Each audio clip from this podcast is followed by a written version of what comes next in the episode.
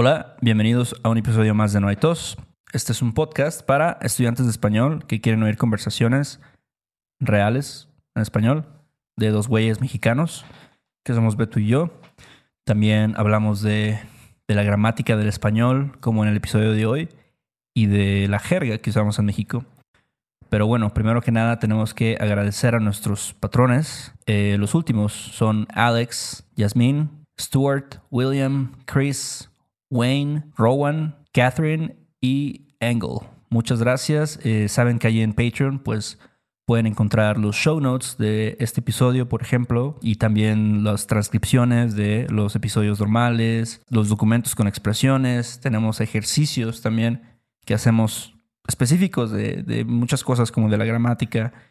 Tenemos videos, un chingo de cosas. Entonces, gracias a las personas que nos apoyan a través de esta plataforma. Y bueno, también les queremos recomendar un nuevo servicio para estudiantes de español que se llama Babblegraph. De hecho, ellos pues están patrocinando este episodio también. ¿Y qué es Babblegraph, Beto? ¿Qué nos puedes decir de Babblegraph? Muy chido, muy chido. Es un servicio para estudiantes de español, claro que sí, que quieren leer artículos sobre temas específicos, ¿no? Es para aquella persona que quiere, que le gusta aprender mediante la lectura, ¿no? Entonces, lo que pasa es cuando tú haces tu cuenta, seleccionas las categorías que te interesan. Por ejemplo, ah, Celebrity News, ¿no? Si quieres saber sobre Niurka y Patti Chapoy, o más, un poco, si eres un poco más serio, la economía, si te preocupa la pinche inflación que estamos viviendo hoy en día. Entonces, o sea, tú seleccionas el tema y entonces el servicio te manda un newsletter cada día con artículos sobre esos temas que tú escogiste, ¿no? Y son fuentes confiables, como El Economista o el Heraldo de México, por ejemplo, ¿no? Sí. Y bueno, otra cosa que me gusta mucho es que también puedes seleccionar palabras específicas que estás aprendiendo, ¿no? Por ejemplo, la palabra tiranía. Tal vez viste esa palabra en algún lugar, pero quieres enfocarte más en esa palabra. Entonces, lo que hace el servicio es que encuentra artículos con esa palabra y te los manda para que puedas enfocarte en ella específicamente, ¿no? Ajá. En mi opinión, mucho más divertido que un flashcard, mi humilde opinión, porque aprendes una palabra en, el, en un contexto, ¿no? Sí. Y aparte, pues algo relevante, ¿no? Entonces, bueno, el sitio web es babblegraph.com por si les interesa. Pero bueno, Héctor, ¿qué, qué chingados vamos a ver hoy?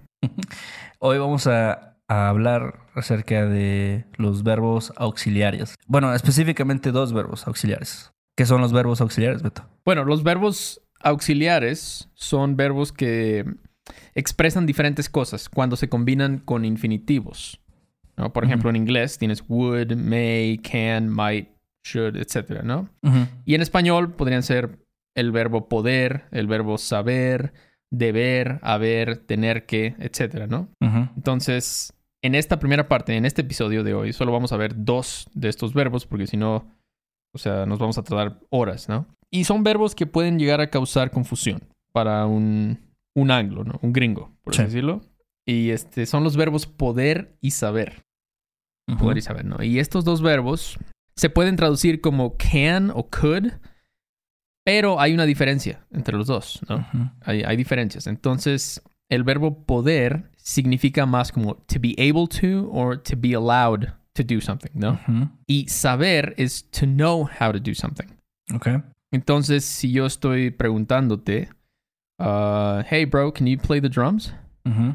En este caso yo diría, oye, güey, ¿sabes tocar la batería? Porque quiero, mi, quiero saber si tú tienes la, las habilidades, ¿no? Si tienes el conocimiento para, para tocar. Do you know how to play the drums? El conocimiento para tocar. Entonces, en este caso uso saber Ok. y en inglés can. Can you play the drums? ¿no? Sí.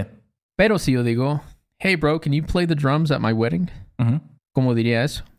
Dirías, oye, güey, ¿puedes tocar la batería en mi boda? Aquí no estamos hablando sobre do you know how to play the drums. Es más bien are you able to, ¿no? Exacto, sí. Entonces usamos el verbo poder.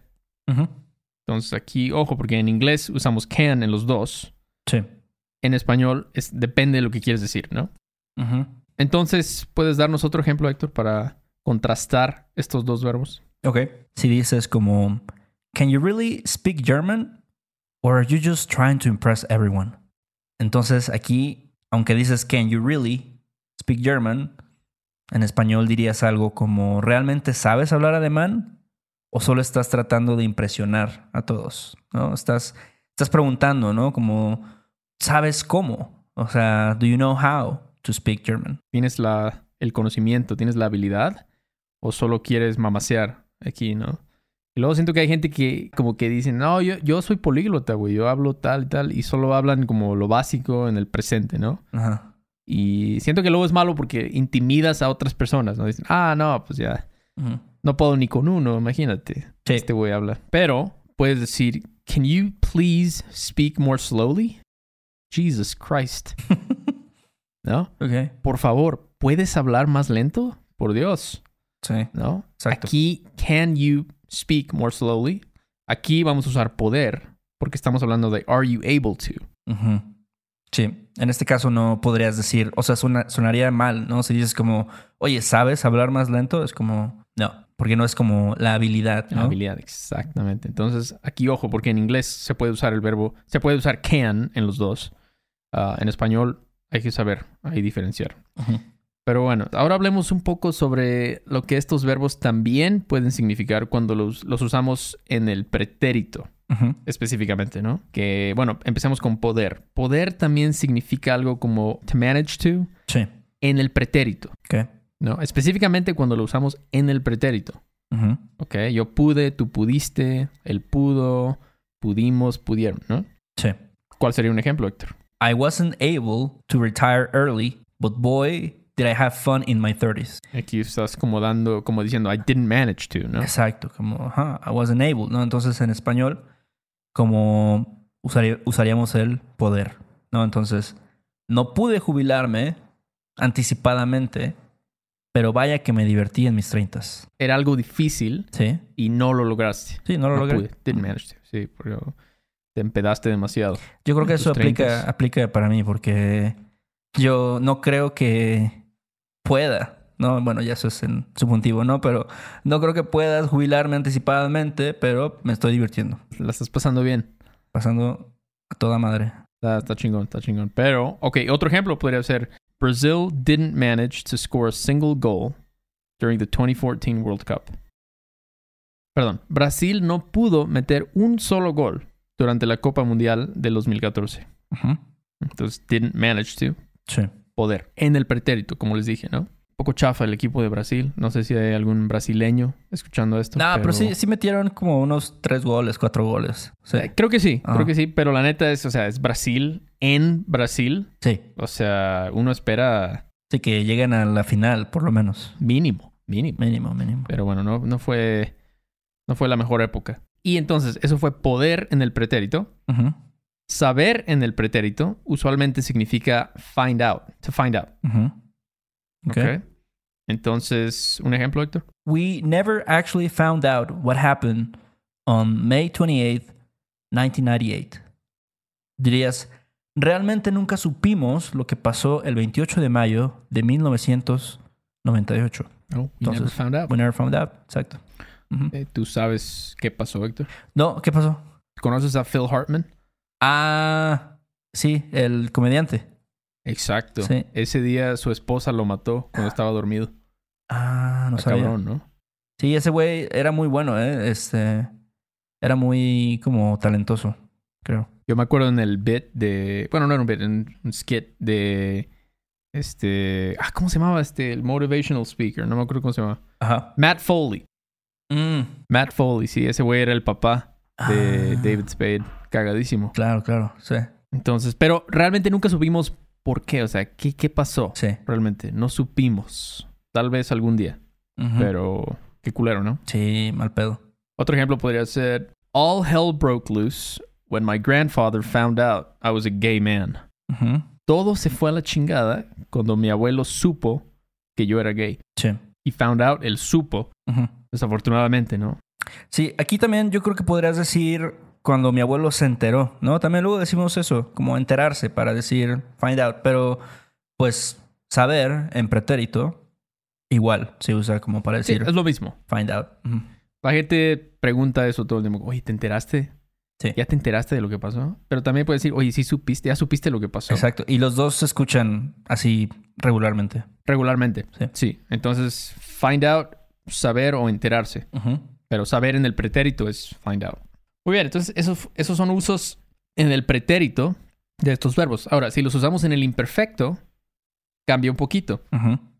Por ejemplo, el verbo poder en el imperfecto significa was able to, pero no hay más información. Te quedas como un, como un cliffhanger, así te quedas ahí, pero no sabes ni qué pedo pasó. Sí. Entonces, veamos algunos ejemplos, Héctor. El primero. We could see the anger in his eyes as the cops started asking him questions. Podíamos ver la ira en sus ojos mientras los policías empezaron a hacerle preguntas. We were able to see the anger in his eyes, ¿no? Podíamos ver. Sí. Pero no nos da más información. ¿Qué pasó después, no? ¿Qué pasó? Ajá, o sea, la policía le disparó o, o el vato sacó una pistola y Ajá, le disparó a la policía. Se emputó y empezó a gritar o algo así. El pretérito es el, es, es el que nos dice, ¿no? Sí. Pero sí, eso no es, no es buena idea. Emputarse y empezar a gritarle al policía, no, No, sé. no, no. Mala idea. Pero, ok, otro ejemplo podría ser: I literally couldn't believe the words that were coming out of her mouth. Realmente no podía creer las palabras que salían de su boca. Igual, y sí te deja así como en un cliffhanger, ¿no? Como que mm, no podía creer lo que salía de su boca. Pero esperas que algo va a pasar después de eso. Sí, o sea, si tú le dices eso a alguien, se va a quedar como, bueno, ¿y, Y y luego, luego, ¿qué? qué? ¿Pero Ah. qué pasó? ¿Qué hiciste? Sí. ¿Le diste una cachetada o qué pedo? Sí. Entonces, I, I wasn't able to believe the words, ¿no? Pero no nos da más información. Y el verbo saber en el imperfecto es knew. Ujú. Muy simple, ¿no? Sí. Entonces, un ejemplo, Héctor. Eh, honestly, mom, I already knew that Santa was bullshit, but thanks for the iPod. Honestamente, mamá, ya sabía que Santa era pura mamada. Pero gracias por el iPod. ¿Tú cuándo te enteraste, Héctor? ¿Cuándo supiste Ah, Santa era pura mamada? yo creo que me enteré por ahí de. No sé, tal vez como segundo, tercero de primaria. Sí, yo creo que ya estaba medio. medio este. grande para. para seguir creyendo en Santa Claus. La verdad es que no me acuerdo, ¿eh? No me acuerdo cuándo fue ese cambio. Pero bien que seguías recibiendo, ¿no? Sí, pues lo chido es. Realmente no importa tanto, ¿no? Quién, quién te dé regalos, pero. Lo chido es recibirlos. Ok, y otro ejemplo con saber en el imperfecto es My parents knew what was going on, but they were really cool about it. Mis padres sabían lo que estaba pasando, pero se portaron muy chido, la verdad. Sí. Eh, Saber en el imperfecto, knew. Saber en el pretérito, find out. Poder en el imperfecto es was able to, pero sin información. Y poder en el pretérito es managed to. Ujú. Esto va a ser, o sea, si tienen el PDF, los show notes, es mucho más útil tenerlo por escrito y ya repasarlo. Así es. Y ya por último, para terminar este episodio, veamos algunos otros usos del verbo poder en el condicional, que son para mm, expresar, por ejemplo, posibilidad y sugerencias. Eso es otro uso de poder. Un ejemplo. A vegan diet could be the answer to all your problems, bro. Una dieta vegana podría ser la respuesta a todos tus problemas, güey. Ujú. O otro podría ser. What we could do is call the cops and turn ourselves in. Lo que podríamos hacer es llamar a la policía y entregarnos. Lo que podríamos hacer es una sugerencia, una posibilidad o una dieta vegana podría ser la respuesta. Ujú. Posibilidad, sugerencia. ¿Ok? Y usamos el condicional. En Exacto. México, porque creo que en otros países usan el imperfecto, pero aquí usamos el condicional para posibilidad y sugerencias. Sí, ¿Ok? siempre. Otro uso es polite requests. Cuando quieres que alguien haga algo, ¿no? Por ejemplo, hey, could you please shut your baby up? I'm trying to listen to Khalees's new album. Por favor, ¿podrías callar a tu bebé? Estoy tratando de escuchar el nuevo álbum de Khalees. Sí, o sea, suena como polite, pero no realmente, ¿no? Could you please shut your baby up? ¿Podrías callar a tu bebé? Ajá. Es que a veces la gente hace eso, ¿no? Como que dice, hey, could you please shut the hell up? Como un poco pasivo-agresivo. es como cuando la gente usa el usted formal para decir algo grosero, como chingue, vaya usted a chingar a su madre. es como ya, ¿para qué usas usted? no? Sí. O sea, ya no hay nada de respeto, ¿no? Claro. Ujú. pero la gente lo sigue usando por alguna razón. Otro ejemplo, Héctor. Ok. Could you please not yawn during the lesson? ¿Podrías, por favor, no bostezar durante la lección? Polite request, hey, por favor, ¿no? Ujú. Échame la mano. Sí, pero eso, eso de bostezar, la verdad es que yo lo he hecho, ¿eh? Como estudiante y a veces hasta como maestro. Es que es algo como te voy a decir, no es, no es como una falta de respeto. A veces siento que estás muy cansado, ¿no? Y lo tratas de disimular un poco, como aquí te pones la mano, ¿no? Así en la boca. Este, pues a veces, no sé, estás desvelado, cansado, no sé. No, sí me ha pasado. A veces trato de como bostezar por los ojos. Hacen de todo hacer eso, como... Y luego te lagrimean un poquito así. Como que se te encierran así un poquito. Pero la gente se da cuenta. Claro, sí. Entonces yo no me ofendo realmente. Si alguien bosteza... No, no, no, estás cansado. Te das cuenta, ¿no? Si alguien está bostezando por aburrimiento o por cansancio. Exacto, sí, también. Ajá. Si estás bostezando porque estás aburrido, pues... ¿Qué chingados estamos haciendo, no? O sea, Pues sí. no deberías estar aburrido. Pero si estás cansado, pues no hay pedo. Ok, y ya para irnos, vamos a contradecirnos un poquito.